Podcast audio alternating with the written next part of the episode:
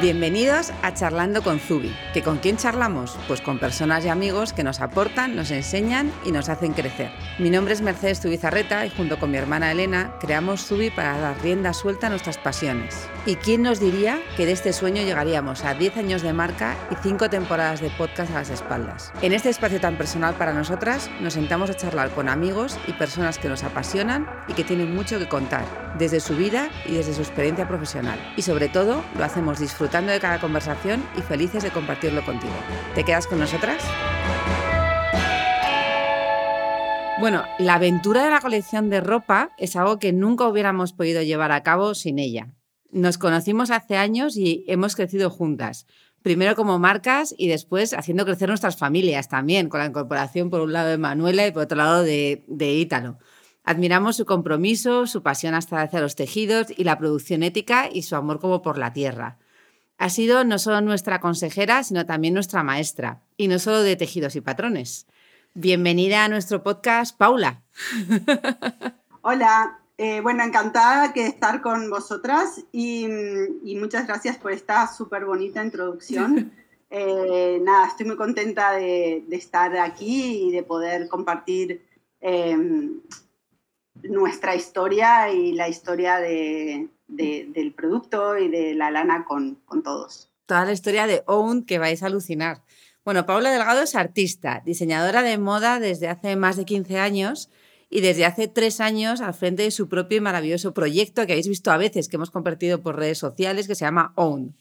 Una marca que se basa en la naturaleza y que trabaja con materiales naturales como la lana y la seda, y del que surgen unas piezas increíbles que todas queríamos llevar y sentir, y claro, nos teníamos que traer a Zubi también. Piezas como el chaleco que en Zubi acabamos de lanzar con Ound y con nuestra querida Paula. Entonces, bueno, vamos a poner un poco en situación para que te conozcan además, porque como ya he dicho, nos conocemos hace años, mucho más allá que mucha gente que traemos de nos conocemos hace años. No, no, es que Paula es eh, la persona gracias a la cual la colección de ropa de Zubi existe. Entonces, eh, Ahora la guinda es este chaleco, pero ¿cómo ha sido trabajar con Zubi estos años haciendo, ayudándonos a hacer toda esta colección realidad?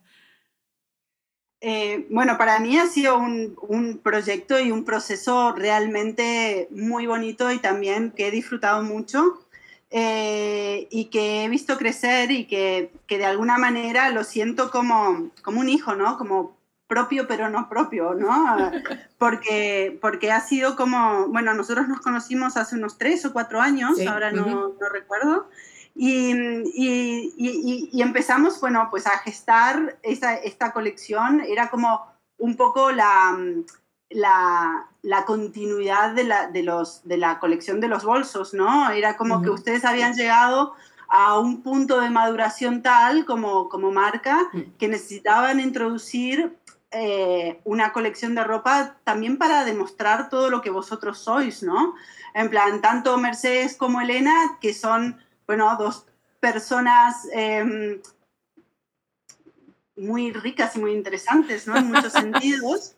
Gracias, para ti lo somos. No, yo creo que sí, yo creo que sí. Además, esto se nota, se nota en la colección, se nota en la colección de las de los bolsos, de la ropa, pero también se, nota para mí en, el vínculo que tenéis con el cliente, que es una cosa que yo admiro un montón. Me parece que, mm, nada, que, hay muchas marcas en el mundo, ahora mismo también un montón de marcas de tamaños parecidos, digamos, a la vuestra, pero, pero, pero yo veo como una diferencia, como que vosotros tenéis una, colección, una conexión con el cliente que es súper importante y que eso se nota también en lo que vosotros proponéis como colección, ¿no? Entonces, ser parte de este proceso eh, de, de, de generar, pues esto, la colección de ropa, cómo ha ido evolucionando, cómo la hemos complementado, cómo se ha acercado mucho más a las personalidades vuestras, en plan, y poder acompañar todo eso ha sido como súper enriquecedor para mí, o es súper enriquecedor para mí, ¿no? Y nada, de alguna manera me pone muy contenta de poder compartir esto con, con, con los oyentes, con la gente que, que sigue a Subi, ¿no? Porque toda la colección no sale así de un día para el otro. Hay para nada. para nada. Hay como todo un trabajo de digestión y, muy, muy, muy complejo, ¿no? que cada una de las piezas que se lanzan realmente están muy pensadas y realmente están como muy, muy em, reflexionadas, diría yo, ¿no? Em, con, Paula, además a distancia, porque Paula primero en La Coruña, luego en Barcelona, ahora en Uruguay. Todo, nuestra reunión semanal, que era como, bueno, en dos horitas lo habremos solucionado, cinco horas aquí haciendo fittings a distancia. Elena pone unas caras de fittings a distancia. Cada semana volvíamos, como dices tú, de hacer la digestión, en plan, el vestido de la semana pasada no nos convence. Y venía por el otro lado, a mí tampoco. Cambiamos todo. Y así semana tras semana. Semana tras semana. Eso es una colección de diseño, una colección de moda. El diseño, ese proceso es así. Era como un puzzle que íbamos colocando de repente una pieza y ya decíamos, ya se ha quedado fija, ya tiene su tejido, su forma, su tal pero ahora nos quedan las 27 restantes. Y yo corriendo entonces iba a hacer la compra de tejido para que ya no pudieran echarla para atrás, porque en diseño, el proceso de diseño, yo siempre digo que nunca se termina. si hubiera más meses y más al frente, se podrían seguir dando vueltas a las cosas y bueno, a ver, muchas veces ni siquiera llegarías a una solución mejor que la del mes anterior, pero hay momentos, por eso existen los timings en los que se corta y ya eh, se empieza el proceso de producción. Pero la verdad que, como decía Paula, o sea, hemos hecho un máster con ella y seguimos haciéndolo eh, de todo, de lo que son los tipos de tejido, las estructuras de colección, eh, todos los pesos que tienen que tener las cosas, ¿no? En nosotros llegamos y era como, queremos hacer camisetas. Y Paula, ni hablar. O sea, eh, no vais a ser relevantes en ropa si solo hacéis camisetas. Si Paula no hubiera estado aquí, seguramente no estaríamos haciendo todo. Subir merecía mucho más que camisetas. Gracias, Paula. Tú, lo viste más claro que nosotros. ¿Perdón? Tú lo viste mucho más claro que nosotros. Bueno, es que a, menudo cuando alguien de fuera ve ¿no? la colección o ve un poco el panorama, también tiene una opinión como diferente, ¿no? Por mm. eso también están bien estas colaboraciones, ¿no? y estos intercambios. Mm. Yo creo que hay, que, que hay una, una, cosa que es muy importante y que me que es, en plan, por un lado, la apertura que habéis tenido vosotras a la hora de, de generar la colección y la implicación, ¿no? Porque sobre todo trabajando a distancia, em, eh, cuando la ropa es algo táctil, ¿no? La ropa es algo, los pesos, en plan, la falda no queda igual si el tejido pesa, no sé, 120 gramos o pesa 340. ¿No? Y todo eso ha sido un proceso que, que vosotras habéis tenido como que ir aprendiendo y experimentando un poco a la distancia y conceptualmente, porque yo no se lo podía enseñar, yo no te podía coger un trozo de tejido y enseñártelo en la mano, ¿no? Entonces también me parece que vosotros habéis hecho como todo un proceso de maduración en los años que hoy en día se ve en la colección, porque la colección es una colección como muy completa, me parece, la que, la que hemos tenido y a partir, y, y, es como eso, como que tiene muchísimo valor, como todo ese proceso que, que, al final es lo que vosotros regaláis a los clientes. Sí, ¿no? Sí, sí, Y esta colección tiene una guinda espectacular que hemos guardado para el final de, de toda la colección, como muy... Es nuestro regalo de Navidad, como quien dice que es esa prenda que hemos hecho con Own. Eh, dinos un poco cómo ha sido el proceso más allá de me encanta, me encanta Paula, tenemos que hacer algo, que es más o menos mi, mi, parte en esto, es como, guay, haz lo que quieras. ¿Cuál es el proceso de pensar ese chaleco eh, a tres bandas eh, para esta colección? Bueno, esta, colección que la, hay, hay algo que es, me parece que es muy importante decir, ¿no? En plan, eh, las colecciones de Subi son de viajes, ¿no? Son, Subi se basa en viajar. Y claro, con la pandemia no se podía viajar, ¿no? Entonces hemos tenido que viajar emocionalmente, ¿no? Hemos tenido que viajar un poco con el corazón.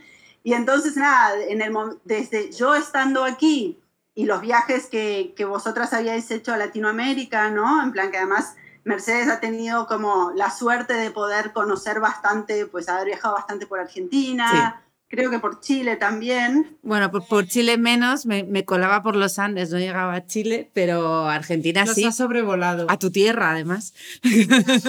Sí, yo, en realidad yo nací en Mendoza, que además hay creo que uno de los bolsos que, que, de las fotos de los bolsos eran de Mendoza, que además me encantó, ¿no? En plan, yo estoy viviendo ahora en Uruguay, pero bueno, pero, pero nada, empezamos a, a la hora de escoger esa temática, pues dijimos, bueno, ¿por qué no hacemos en plan la pampa húmeda, ¿no? Que es como un poco esta región de que, Mercedes tenía como tantos, tantos buenos recuerdos y además yo estando aquí, entonces, claro, surgió naturalmente esto de hacer una colaboración, surgió naturalmente introducir una prenda de lana 100%, de lana merino, tejida a mano, que es un producto que en realidad de alguna manera es muy de aquí, ¿no? Totalmente. Lo que OND hace es intentar darle calidad a eso. Hay veces que acá cuesta un poco lo de la calidad porque la gente no está acostumbrada a los estándares europeos, ¿no? Pero pero hay todo un proceso maravilloso de trabajo y era como, se dio sola la colaboración, tenía que ser. Mm. Bueno, como estás diciendo que estás adelantando ya, esta prenda, mm, las cosas que tiene más especiales es ese, ese tejido y su fabricación, porque cada chaleco está tejido uno a uno por mujeres de zonas rurales de Uruguay que se ganan la vida con la lana y que han creado grupos de tejedoras. ¿Cómo ha sido la fabricación de, estos chalecos? Cuéntanos que estabas ya empezando. ¿Cuánto se tarda? La historia. En producir uno. Bueno, acá, acá como, dice, como dice Elena, em, hay, un, hay, hay mucha gente que se dedica a trabajar la lana. La lana em, es, la, es lana merino, que en origen es español, eh, de Mérida, y que fue traída, digamos, al hemisferio, sur, donde se ha, em, se ha como incorporado muy bien y se ha adaptado muy bien. De hecho, los países productores de lana merino más importantes del mundo hoy en día son Australia, Nueva Zelanda, Argentina y Uruguay. También luego se produce mucha lana en Estados Unidos, se produce mucha lana, bueno, en, en muchos lugares, pero la lana de mejor calidad viene, digamos, de estos cuatro países y esto tiene que ver con el desarrollo de la raza en, esta, en estas latitudes, ¿no? De hecho, si uno toca una lana merino española y una lana merino del hemisferio sur, es muy, muy diferente, porque aquí se ha hecho todo un trabajo como de, de mejora, digamos, de la raza en relación con el clima, y porque, porque esto es una cosa que es muy importante en la lana. Hay toda una parte de la naturaleza que es imposible que se, que se genere con máquinas o con tecnología. Tiene que ver con el clima y con lo que comen las ovejas, ¿no? Es como, las ovejas son como los seres humanos. Si uno come bien y se cuida y está en un ambiente agradable y tal y cual, va a vivir más tiempo, va a tener mejor pelo y mejor uña y mejor dientes, ¿no? las ovejas es exactamente lo mismo. Si uno está en un entorno, si, si están en un buen entorno que les favorece a ellos, la, la lana es mucho mejor. Una, una oveja mal criada o criada en un entorno tiene una malo, digamos, tiene una lana que se, que se rompe. Es mm. decir, que se quiebra, es decir, es difícil de es difícil de tejerla. Entonces, bueno, hay todo un tema em, con, con, la locación, digamos, de dónde viene la lana, que es imposible de, fabricar de manera industrial, ¿no? Entonces, nada, acá lo que tendrá suerte que tenemos es que una de las lanas mejores, digamos, del mundo es de aquí. Eh, nosotros lo que hacemos, en las lanas hay muchísimas calidades de lana. En plan, uno lo puede tocar en el sentido de este jersey me pica o este jersey no me pica, ¿no? Tiene que ver con el largo de la fibra, con la finura de la fibra, con un montón de cosas técnicas que vienen, digamos, de la oveja. Y nosotros aquí, bueno, trabajamos con una de las, de las lanas de mejor calidad, que son, que es una, una, bueno, son muy, muy finas y muy largas.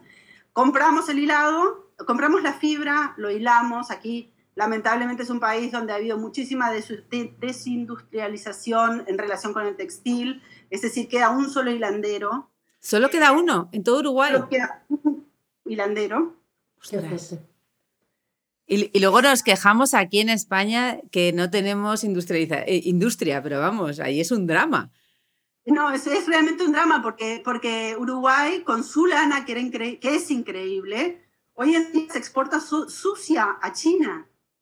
Oh, qué fuerte. En China se, se, se, se, manufactura, digamos, se limpia, se teje, se hila, bla, bla, bla, y luego se devuelve en jerseys, en tiendas, multi, en tiendas mayoristas grandes, ¿no? Sí. Entonces, nada, se ha perdido como toda una industria muy heavy, que además era como una de las mejores del mundo a nivel de, de, de, calidad. Habían, habían empresas de acá de Uruguay que tenían sociedades con los mejores casas de, de, tejidos italianos y se, genera, se producía acá tejidos de, de sastrería, tejidos de, Sí. bueno, los mejores tejidos de, de sastrería de hombre son de Ujú. lana 100%, ¿no? Que Sí. además la lana es una, es una materia que no, no, hay, no abriga. La lana lo que hace es eh, aislar. Entonces tú puedes ponerte un, un traje chaqueta de lana en verano y estás fantástica, porque no es que te abriga, te aísla de la temperatura, te mantiene la temperatura corporal. Nada, me he liado con la lana. No, no, no, a todos encanta. Y a mí me encanta poder explicar esto porque a- mí no me sale así de bien contado. Y entonces el que, la, el que la gente sepa que cuando estás comprando un jersey de lana estás comprando mucho más que un jersey de lana, o sea que la lana es algo valioso que además eh, normalmente aquí ya sabes que la gente diferencia es lana virgen, es alpaca, es, es, es una, mm, es un cashmere pero hay muchos niveles también en estas lanas. Es una cosa que hemos aprendido contigo en plan de, bueno, es cashmere, pero ¿qué cashmere? En plan de, ah, pues no lo sé. Pues claro, las fibras más largas significan que son mejores jerseys. Entonces, toda esa diferencia de precios que la gente dice, es cashmere, pero es lo mismo. No, no, no es lo mismo, para nada. No, no, no es lo mismo para nada, no es lo mismo para nada. Quiero decir, hay lanas, hay lana de oveja que es mejor que determinado cashmere, ¿no? En relación justamente con, con eso, ¿no? En plan, con fibras más largas, con... con...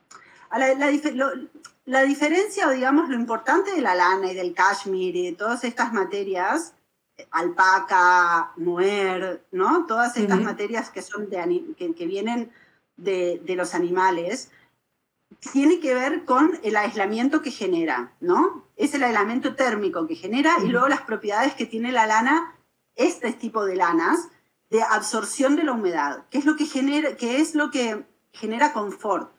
Es decir, cuando tú tienes una prenda de lana 100% o una prenda de cashmere, además de que sea suavecita, ¿no? Está- está Todo el mundo, es suavecito, es suavecito. Todo el mundo tocando, todo Suave, el día. suave. Suave, suave. Claro, que está bien que sea suavecita porque es muy, es muy, es agradable, pero hay una sensación que es el confort, el confort no está dado por la suavidad, el confort está dado por el aislamiento térmico. Lo que pasa es que, claro, nadie te lo explica, Sí. ¿no? En plan, ¿por qué una prenda de poliéster, por más de que sea muy abrigada, no te, no te genera ese confort que te, que te genera la lana? Porque la lana absorbe la humedad. Vos- tú te pones un jersey de lana además de que, de que te aísla, absorbe la- tu humedad corpora- corporal y, y repele la humedad de fuera.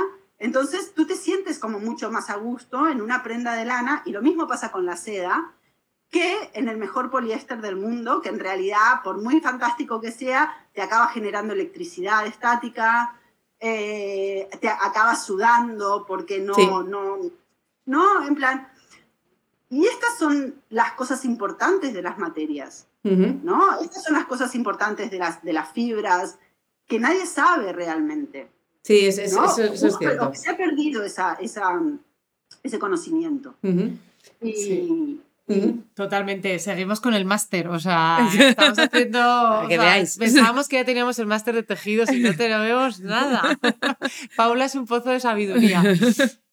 Bueno, es que en realidad yo me encanta, entonces no es que sea un proceso de sabiduría, me encanta y me encanta compartirlo, ¿no? Y yo, pero, nada, lo- he decidido cómo hacer este proyecto simple, básicamente por esto, ¿no? Para poder compartir, como, para poder enseñarle a la gente a vestirse, pero no en vestirse más bonito, menos bonito, sino a vestirse mejor, Una vez hilada toda esta lana, llega a manos de, entre otras, Gabriela, nuestra querida Gabriela, que creo que es ella la que ha hecho personalmente toda nuestra colección.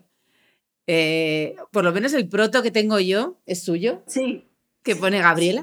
Nosotros lo que hacemos es comprar, el comprar la fibra, hilar en esta única hilandería y luego con Gabriela desarrollamos el patrón. Entonces, ahí hay como un trabajo entre ella y yo, donde, eh, nada, llegamos juntas, digamos, hasta lo que es el prototipo final. Gabriela es una persona muy valiosa para, para mí, porque ella es es súper minuciosa y además el tejido punto lo que tiene es que es muy técnico. Sí. Entonces, y sobre todo el tejido punto a mano. En plan, si tú coges un punto de aquí o un punto de allí, se te desestructura toda la prenda, ¿no? Que muchas veces uno piensa en plan, bueno, pero si mi abuela sabía tejer, ¿no? En plan, como que lo- le, le quita el valor a eso, pero, pero una de las cosas que tiene Gabriela es que ella realmente hace prendas que te duran mil años. ¿no? y, nada, eh, y después de trabajar con ella, lo que hacemos es, Gabriela tiene un grupo de tejedoras que son cinco personas nada más, y mm, que, que, llegan a ese estándar de calidad que, que queremos dar. Y, y, nada, y son ellas las que tejan la producción. Cada uno de estos chalecos tarda más o menos un par de días en hacerse. O sea que son el trabajo de una persona dos jornadas. Pero es que además Gabriela no solamente y su equipo hacen cosas para Zubi y para Own, sino también para grandes casas de moda, ¿no? Aquí voy a tirarte la lengua. Bueno, hoy, hoy en día en Uruguay mucha gente está haciendo cosas para grandes casas de moda porque hay una diseñadora que nos gusta mucho. Muy importante, que nos, que nos gusta mucho, que, que, ha puesto un poco pues la lana en, en, el mercado, ¿no? En plan, entonces sí, hay un montón, hay, hoy en día, pero bueno, la moda también sube y baja y no se sabe qué va a pasar pasado mañana, pero sí, sí, hoy en día, eh, nada, por suerte también eh, se, se, ha dado eh, que hay un montón de gente trabajando a, a, una, a, un nivel alto, inclusive Gabriela. Y nada, yo estoy segura que igualmente Gabriela es una de las mejores tejedoras de Uruguay. Sí. O sea que... El otro día salía una foto del Met, porque tienen ahora exposición, y estaba un abrigo, que sé que han hecho ellas además, y está en la exposición. Entonces yo en ese momento fue como, ¡Ah! es el mismo que nuestro jersey, el mismo que nuestro chaleco, está ahora mismo en el Met. O sea, es que es espectacular el nivel que tiene de esa eh, precio, o sea, no sé, una, es que iba a decir artesanía, pero artesanía a veces aquí se entiende mal, porque la artesanía te vas a como a, pues yo sé hacer no sé qué, y es como artesanía. Como no, no, es esa artesanía del arte métier, o sea, de, de, alto nivel. de altísimo nivel y de, pues, de la que lo EVE va recuperando. O sea, es una artesanía altísima y lo está haciendo, pues eso, o sea, el ver que llega a los grandes museos algo que está hecho con las manos y con unas mujeres que simplemente son, como tú dices, las mejores tejedoras del mundo entero, es, es, algo para estar muy orgullosos. Mucho, mucho, ¿eh? Sí, sí, sí, la verdad que sí, quiero decir, ahí hay como, hay una, hay como una, un, un doble, como por un lado es como súper, uno está muy orgulloso y muy contento, pero por el otro lado es como que da mucha pena de que realmente la industria no exista, que no se enseñe eso más, ¿no? Como que la gente no lo, no lo perciba más. Cierto. Pero, pero sí, eh, hoy en día es eso, estamos compartiendo producción con alguien muy importante. ya, ya, ya, os lo diré por stories. Seguro si estás guardando información. bueno. Es un trabajo de, de, muy alta calidad. Muchísimo. Y con una fibra de muy alta calidad. Mm. Qué maravilla. Nada, bueno, sabemos que cuando tú empezaste con tu marca, eh, querías crear como piezas y cosas para las personas que les gustaría sentirse tan bien como tú y tan cómodas cuando te pones esas prendas. Es un poco lo que decías, ¿no? Esas prendas de verdad de súper alta calidad, esas fibras que es que te hacen sentir de otra manera, completamente diferente. Eh, porque tú dices que para ti cada prenda, si regalas una de tus prendas, es como regalar a alguien algo muy íntimo y hermoso. Cuéntanos un poco cómo nace tu marca Owned y en qué te inspiras para crear cada prenda y tal. ¿Cuál es un poco la historia? Bueno, en realidad la historia viene como de, de una necesidad personal. Yo, yo, estuve 15 años más o menos trabajando en lo que yo llamo la industria dura de la moda. eh, que también es muy famoso el sitio donde trabajaste. Si dices Coruña, ya vivía en Coruña, ya todo el mundo sabe dónde trabajabas. Yo no sé si es muy ético muchas veces hablar de marcas. No, no, no, no. Solo hemos dicho. Eh, pero, pero sí, nada, yo he trabajado muchos años, no solamente para esa empresa, sino como en, vínculo con muchas empresas del pronto moda. Eh, y, y, nada, y para mí como que yo necesitaba hacer algo con lo que me sintiera identificado, básicamente. Eh, para mí fue muy valioso haber estado, haber trabajado tanto tiempo en la industria dura de la moda porque aprendí mucho. Aprendí mucho de cosas que quiero y cosas que no quiero, ¿no? Pero para mí también fue como, como se, se dio solo, ¿no? El desarrollo fue solo Y, yo, no, yo no creé una marca de ropa sustentable, sostenible. Sostenible. No creé una, una ropa de marca sostenible. Eh, se dio la, la, marca de ropa sostenible porque era lo que venía conmigo. Eh, la diferencia está en... Es, hay una diferencia, ¿no? Yo no dije, no, voy a hacer una marca de ropa sostenible porque se vende más. Es porque era parte de ti. Parte de, esa parte de mi necesidad vital de decir, no, las cosas tienen que funcionar de otra manera, ¿no? Y, y para mí también es importante, lo que yo quiero como transmitir a la gente con la que, que me sigue, digamos, es que es esa nueva manera de ver la ropa, una nueva manera de ver los objetos, donde, donde uno escoge solamente aquello que le hace bien, ¿no? Donde uno escoge tener, pues eso, comprar un jersey o comprar una falda o comprar, porque, porque esa falda o ese jersey o, o representa mucho más que simplemente un precio, ¿no? Representan una manera de ver el mundo, representan una manera de trabajar, representa pues eso, lo que hemos hablado antes, ¿no? El respeto hacia las personas, hacia las relaciones, hacia el planeta. Entonces, nada, aún se dio solo en ese sentido. Por otro lado, yo estaba preparando mi venida aquí. A mí la lana es algo que me encanta. Yo he pasado muchos mucho tiempo en Escocia, donde hay una industria de la lana increíble también, que no sé si tuviste oportunidad de ver cuando estuviste en Escocia. No, pero tengo que volver. Tengo que volver para ver. Vi, vi un poco y ya me traje lana de allí. Los calcetines que llevo, yo ahora llevo calcetines que nadie dice, no sé cómo puedes llevar calcetines que no son elásticos. Y digo, porque son la octava maravilla. No necesito ya que tengan elástico. Son maravillosos. es que son de lana. Claro, ¿no? Y además, además es como que yo creo que toda mi vida me, me llevó a que tenía que hacer esto. Tenía, que, tenía como que hacer este proyecto. Una cosa que define tu marca es naturaleza. Trabajas con lana de muy alta calidad, sin teñir, que eso no nos has contado, que la, tu, lana es sin teñir, o sea, los colores, ella siempre usa colores naturales. Las ovejas son de ese color. Nunca, no sé si, si conseguiremos ver una oveja roja, a lo mejor existe, creo que no. Eh, pero por ahora tienes tres tonos, más o menos, un tono más blanquecino, un tono como medio y un tono más oscuro. Y está todo tejido a mano, lo que hace que obviamente cada prenda sea única, porque es un color, una oveja, una persona tejiendo. Y luego además eh, son ediciones limitadas, porque obviamente eh, las tejedoras pueden hacer un número, las ovejas, la lana a la que llegas y con esas condiciones tiene también un número.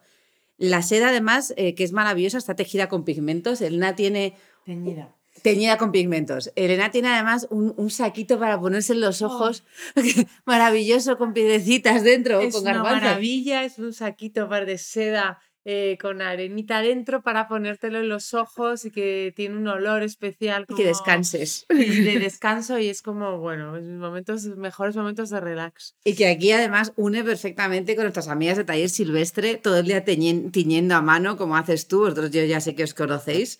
Eh, háblanos un poco de cómo es ese trabajo artesanal, ese trabajo tuyo con las manos, ¿por qué es tan importante el hacer ese trabajo con las manos, que lo hagas tú y que lo haga toda tu marca? De nuevo creo que cuando uno, cuando uno hace algo con las manos también se genera otro valor, ¿no? Las cosas tienen como, como, como otro valor en el, en el, sentido de cuando uno es parte del proceso, eh, con, las manos tiene como una, una parte de, de, reflexión, ¿no? Como de investigación, de juego, que me parece que es como muy importante para, para, para mi marca y también para para poder eso, transmitir a mis clientes, ¿no? O a la gente que, que me sigue. Eh, otra, yo hago, trabajo con lana sin teñir, como decías tú, Mer, em, y combino, los, combino la lana blanca de la oveja merino con la lana marrón de la oveja corridel, que es otro, otra raza, y, y, en el proceso del hilado y de la tejeduría genero como diferentes gamas y diferentes tonos, Puedo hacer un pullover que sea liso, puedo hacer un pullover que, que tenga rayas y que las rayas ya se generan como diferentes cosas. Hay como, me interesa mucho trabajar el concepto de generar mucho con muy poco, ¿no? Entonces a partir de dos materias y de dos colores intento como sacar lo máximo posible. En los tintes naturales, lo que hago es, yo hago todos los colores, yo no compro los, los pigmentos. Tipo, se pueden comprar los pigmentos por internet y es súper válido porque ya no estás contaminando, ¿no? Porque son colores naturales, que es la parte más importante, pero en, e, pero en mi caso yo hago todos los pigmentos. Porque me gusta mucho, pues, esa, ese, esa, ese contacto como de meter las manos en el barro, ¿no? Como meter las manos en, en eso, en, en, como mojarme, ¿no? En plan, mojarme y, ser parte del proceso. Eh, y, seguramente si no lo hiciera así, mi producción sería mucho más grande, etcétera, etcétera. Tendría mucho menos problemas de... Yo trabajo con pétalos de flores que de repente están solamente dos meses al año. Entonces, me genera como mucha dificultad a la hora de poder de producir y poder tener una continuidad, pero no me importa porque hace que las prendas sean más especiales, ¿no? Es como que mis prendas de seda, sobre todo, están tienen, en plan, dónde fueron creadas y en qué mes fueron creadas yo puedo hacer un... Yo tiño, por ejemplo, con hojas de, de, higuera. Las hojas de higuera son solo de verano. En invierno las higueras están, no tienen hojas. Entonces, nada, genera también eso, como es parte de la historia y, y, me parece que eso es lo bonito, ¿no? Que cuando alguien luego compre o cuando Elena utiliza ese eye pillow, que es para las hojas, para los ojos, que además fue teñido con col lombarda, tipo, te, vincula de otra manera al objeto. Uno le coge como un cariño diferente al objeto y seguramente que si lo vas a tirar te lo vas a pensar dos veces. ¿No? Porque entonces, nada, lo, que busco es eso, como generar un vínculo diferente y valioso entre la ropa y el usuario. Hmm. Y, que la, que le dure mucho al usuario.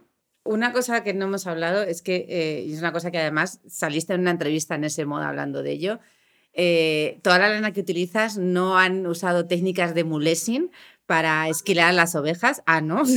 ah, no, pero ahora mismo eso es muy importante el decirlo aquí. No se ha usado mulesing en esas ovejas.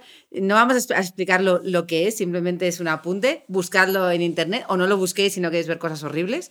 Porque están esquiladas como si vamos a la peluquería que nos corten el pelo. O sea, igual, o sea, tijerita en mano y, ahí las ovejas eh, les hacen el corte de pelo perfecto.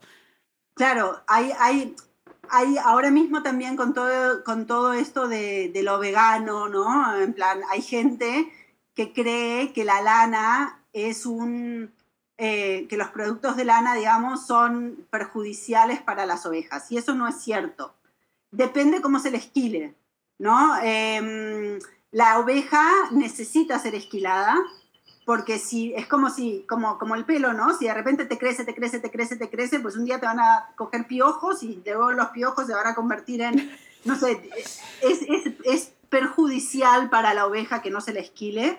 O sea que entonces en ese caso la lana es un producto totalmente limpio. Y, y, y depende cómo se le esquile es bueno o es malo para la oveja. Se lo puede esquilar de una manera muy brutal, donde se lastima la oveja, eh, o se la puede esquilar, como decías tú, en un, como si tuviera un corte de pelo y, donde la oveja sale perfecta y simplemente le estás haciendo bien. Acá en Uruguay, por suerte, hay un montón de regulaciones en relación con eso y hay equipos de esquiladores profesionales, que esto es algo que en el mundo no hay. En plan, eh, Uruguay es un país que exporta esquiladores, es decir, incluso los esquiladores van a España a esquilar, em, van como sí, comitivas de esquiladores porque, porque no hay en todo el mundo. Eh, entonces sí, es un proceso totalmente como limpio y, respetuoso para el animal. Además de que en realidad el único proceso que se le hace, o al menos con mi lana que está sin teñir, es lavarla. Y se lava, lavar y peinar para poder tener la, lana lista para usar y se lava con, con detergentes biodegradables. Entonces no hay ningún punto de la producción que sea mala para el medio ambiente. Estupendo. Mm. doble motivo para por qué este chaleco es más maravilloso y por qué todo lo que hace OUND es más maravilloso para el planeta. Sí, bueno, gracias. Qué maravilla. Bueno, hablábamos antes un poco por encima de la industria de la moda, esa industria gigantesca que mueve miles de millones de, euros al año. ¿Cómo ves tú el futuro de la industria de la moda? ¿Crees que de verdad algo está cambiando? ¿Vamos a poder cambiar cosas? Bueno, yo creo que sí, que está cambiando mucho. Mucho, mucho, mucho. Todavía no todo lo que tendría que cambiar, pero la gente es muy consciente de que, de, de o, o, empieza a ser como muy consciente de, lo, de qué es lo bueno y de qué es lo malo, ¿no? En plan, por un lado, y esto es, por ejemplo, España es un, un ejemplo perfecto, en los últimos cinco años, así han surgido un montón de marcas pequeñas, medianas, ¿no? Un montón de marcas. Muchas empezó, eh, como el boom empezó con las marcas de niños, de alguna manera.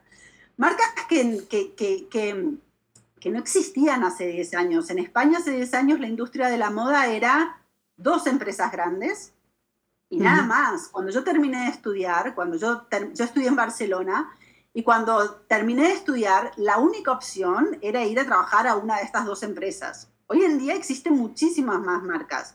Y eso es también porque el cliente quiere consumir otras marcas, ¿no? El cliente quiere consumir de otra manera.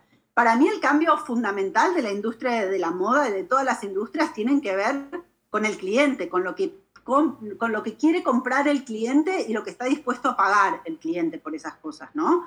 En plan, tú hiciste, por ejemplo, vosotras habéis hecho un ejercicio genial el año pasado, creo que fue, donde hacíais como un breakdown de los precios, ¿no? Donde se explicabas por qué las prendas de Subi cuestan sí. lo que cuestan, ¿no? Sí. Que eso es un ejercicio que me parece que, que es fundamental para que la gente entienda por qué pagar 5 euros por una camiseta no es correcto, uh -huh. ¿no? Es, moralmente no es correcto. Entonces me parece que es eso, como que hay un montón de gente que está entendiendo esto y que está queriendo consumir de una manera diferente y eso va a obligar a las empresas grandes a cambiar.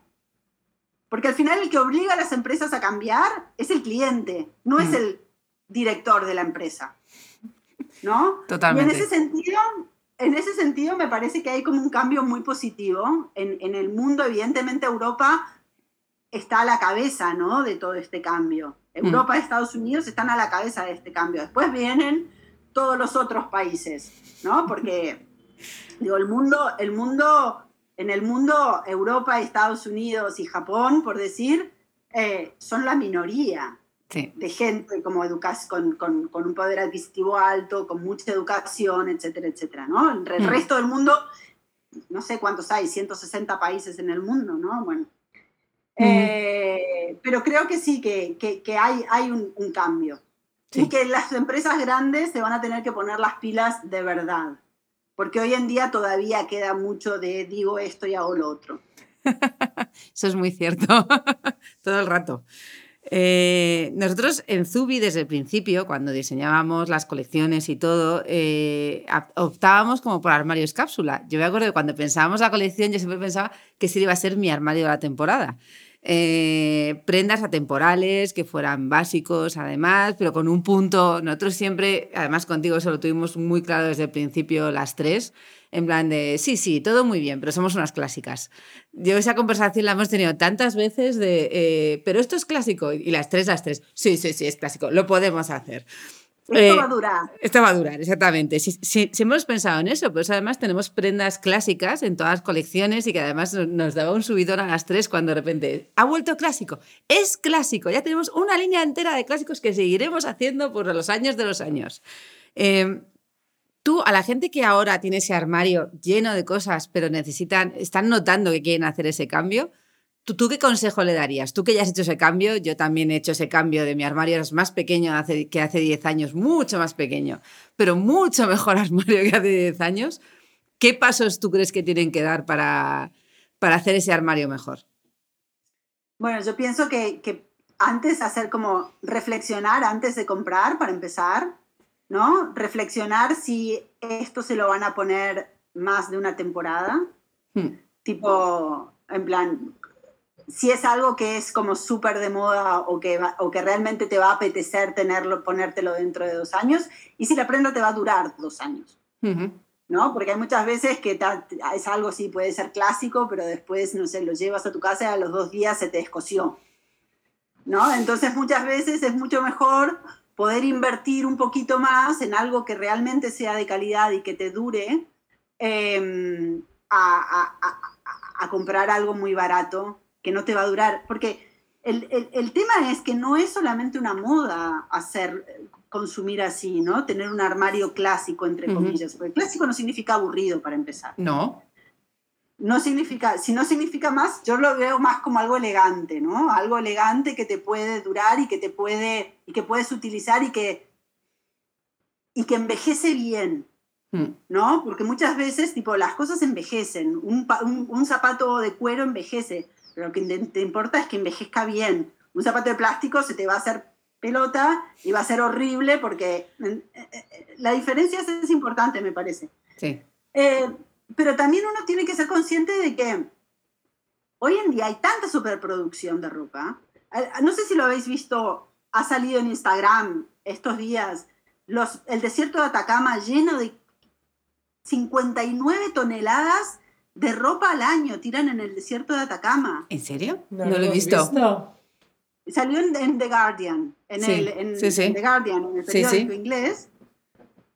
Llegan al puerto de Chile, cincu- no sé si son 59 toneladas de ropa, de esta que la gente lleva a los, a los, a Humana y todo esto, que claro, no- ahí no tienen tanta ca- capacidad de reventa. Sí.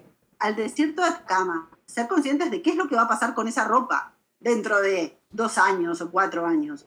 Entonces, es casi para mí, me parece que es como un, es una, una necesidad de ética, ya no de moda, ya no es una moda de hacer un armario cápsula, es, es ético, es como básico y fundamental para Manuela y para Ítalo. Sí. Es así.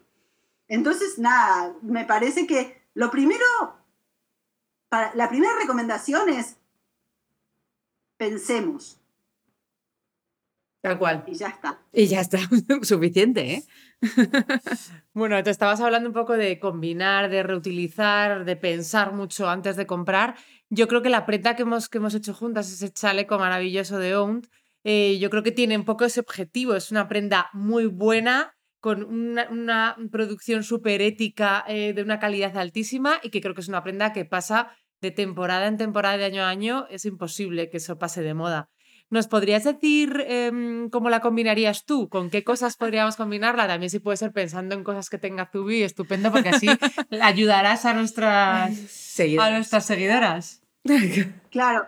Bueno, a- primero que nada me gustaría mencionar una anécdota graciosa que fue cuando, que, que yo la compartí con vosotras, que fue hace, en un momento, ay, ¿cómo fue? Yo saqué una foto así media rápida del chaleco, porque para otra cosa, pero salí así medio rápido, y una chica me contactó a través de Instagram diciendo que estaba deseando que saliera la colaboración, porque esa prenda le recordaba mucho a los chalecos que le tejía la madre. ¡Qué fuerte! Y que estaba deseando que saliera porque quería recuperar ese, ese vínculo que tenía con la ropa que le hacía la madre.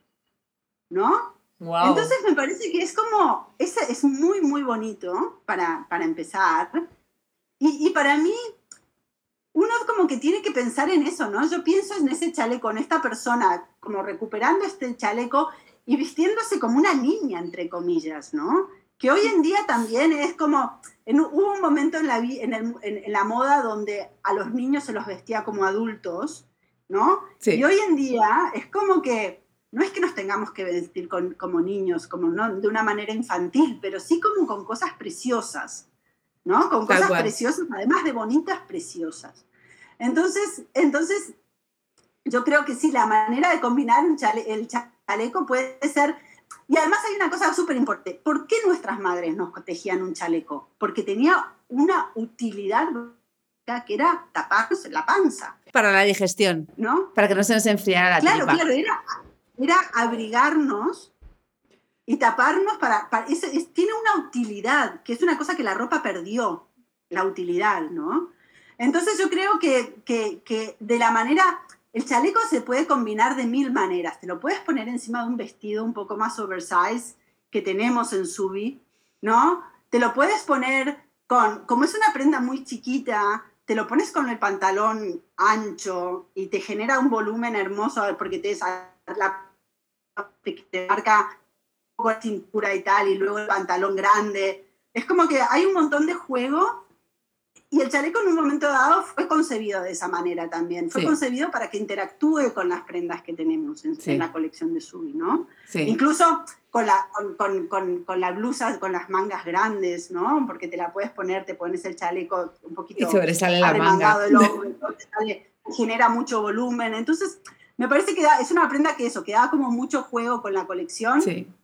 Y nada, es divertido ver cómo la gente la usa también, ¿no? Qué guay, ya veremos las ideas. Además, vamos a contar un chascarrillo, porque eh, en, este, en este chaleco también está involucrada una persona que llevó las etiquetas hasta Uruguay, porque eh, la gente no es del todo consciente de lo difícil que es eh, pasar productos de un país a otro. Sobre todo estamos hablando de Estados Unidos, Iberoamérica, Japón. O sea, mandar un paquete a Japón, la gente creerá, bueno, pues lo mandas y ya está. No, no, no, no. Hay aranceles, hay un montón de cosas. Y teníamos que lanzar el chaleco, no daba tiempo, había que mandar las etiquetas y en ese momento como fue como, ¿alguien se va a ir a Uruguay los próximos días? Las etiquetas las llevó, eh, gracias Laura, gracias Leonor, eh, eh, Jorge Drexler en su maleta. Son unas etiquetas que además tienen arte. O sea, fueron dejadas por Jorge en Uruguay, que traeremos al podcast si se deja pronto. Pero vamos, o sea, tienen, han pasado por, por Grammys y por Oscars. O sea, son unas etiquetas con mucho, mucho arte. Con, sí, con solera, unas etiquetas con solera. Fue una operación ahí de, de plan de si no nos llegan, si no tardan tres semanas, ¿cómo tardar tres semanas? Si Uruguay está aquí al lado, si con un avión llegas en un momento. No, pero no es lo mismo mandar cosas que llevarlas en una maleta. Que eso es una cosa que también la gente tiene que valorar. O sea, el mover producto por el mundo, que ahora la gente está aprendiendo, me hace mucha gracia, la gente está aprendiendo la- desabastecimiento. ¿Qué, ¿Qué pasó con el canal de Suez cuando se quedó bloqueado y el mundo se hundió de un día para otro? No nos damos cuenta de las cosas hasta que pasa un problema, pero lo difícil que es y la cantidad de cosas que se mueven en el en moda y en todos los sectores todos los días. Sí, es espectacular. Bueno, pues estamos... Sí, Lo gracioso, lo, lo gracioso es que acá yo trabajo con, con, con un chico que se llama Agustín. sí, que- Agustín, hola. Agustín, hola, que nos conocemos por Instagram, no, no en persona. Sí, ahora lo tengo, ahora lo tengo cuidando a Ítalo. Eso se llama trabajo, es trabajo en equipo, eso es conciliar. Todo el equipo Exacto, cuidando no, al niño. Es, es, es el mejor. No, y lo, lo, en plan, lo que quería contar es que es muy gracioso porque él ahora, es, bueno, escucha siempre a Jorge Drexler, entonces le hizo como un montón de ilusión, como de repente, ¿cómo? ¿Quién le va a traer las etiquetas, no? Y nada, y es, es eso, era, es como que fue mágico, todo fue mágico de alguna manera, ¿no? En Totalmente. la colaboración. Es cierto. Claro. Totalmente. También, también nada, menciona- solo quería mencionar como que, hablando de Agustín, el- la pareja de Agustín es criador de ovejas. Sí, Entonces también nosotros tenemos un vínculo muy cercano con la lana, sí, en ese sentido. Es como es que es un país muy chiquito donde nosotros tenemos la posibilidad de acceder a que Jorge Drexler nos traiga las etiquetas y también tenemos la posibilidad de acceder de primera mano a la lana. ¿no? Entonces eso lo hace, hace que todo te- sea como muy holístico de alguna manera y eso es muy bonito. eso es precioso, eso es espectacular.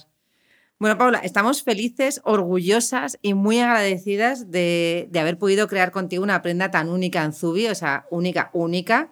Ya sabes que ad- admiramos muchísimo tu proyecto, tu filosofía, valores y tu forma de trabajar.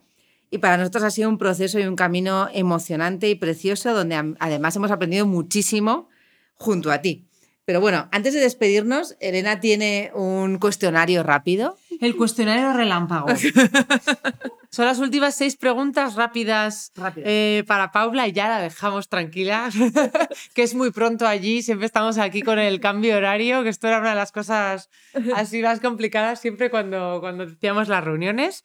Así que bueno, vamos a ello. ¿Qué es lo primero que hace Paula cuando se levanta? Me tomo un café y miro qué pasa en el hemisferio norte. Porque Perfecto. si bien estoy acá, claro, mi vínculo es muy grande con, con, con Europa. Entonces, nada, estoy ahí. Eso. Haces un check. Bueno, esa prenda, esa prenda que no te quitas y es en la que no puedes vivir.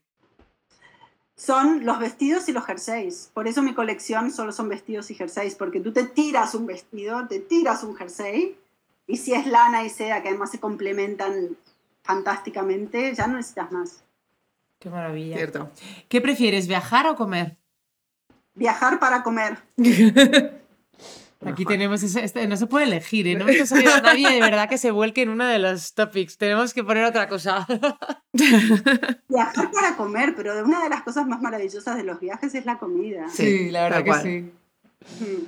¿Con qué sueñas, Paula? Yo sueño hoy con día con un consumo responsable que mejore un poco la situación del mundo y que le dé un planeta mejor a nuestros hijos. Precioso. ¿Y qué crees que estarías haciendo si no hubieras creado Owned?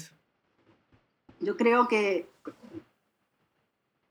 no había manera de que no creara aún. No había Era otro que camino. dije antes, quiero decir, era como todo en mi vida se conjugó para que lo hiciera. Como esta colaboración. Como esta colaboración nuestra. Como esta colaboración, sí, sí. Tipo, las cosas suceden cuando tienen que suceder Sí. y pasan porque tienen que pasar. Entonces es como... Yo creo totalmente en eso. mm.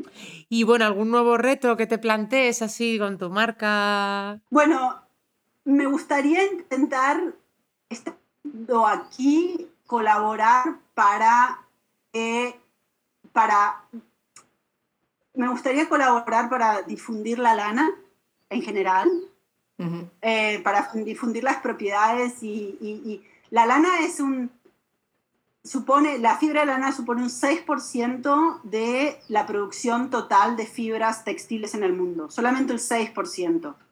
El poliéster es el 70%, una cosa así, ¿no? Tipo, me, me parece que yo lo que quiero hacer es difundir las propiedades de la lana y lo maravilloso que es, no solamente a la hora de usarla, sino en la producción también, porque es una producción muy respetable con el medio ambiente. Y también intentar, en- dentro de lo posible, ayudar a recuperar esa industria que se perdió aquí. Mm. Tipo, con todo el conocimiento que yo tengo de la parte industrial, ¿no? De lo bueno, de lo malo y todo eso.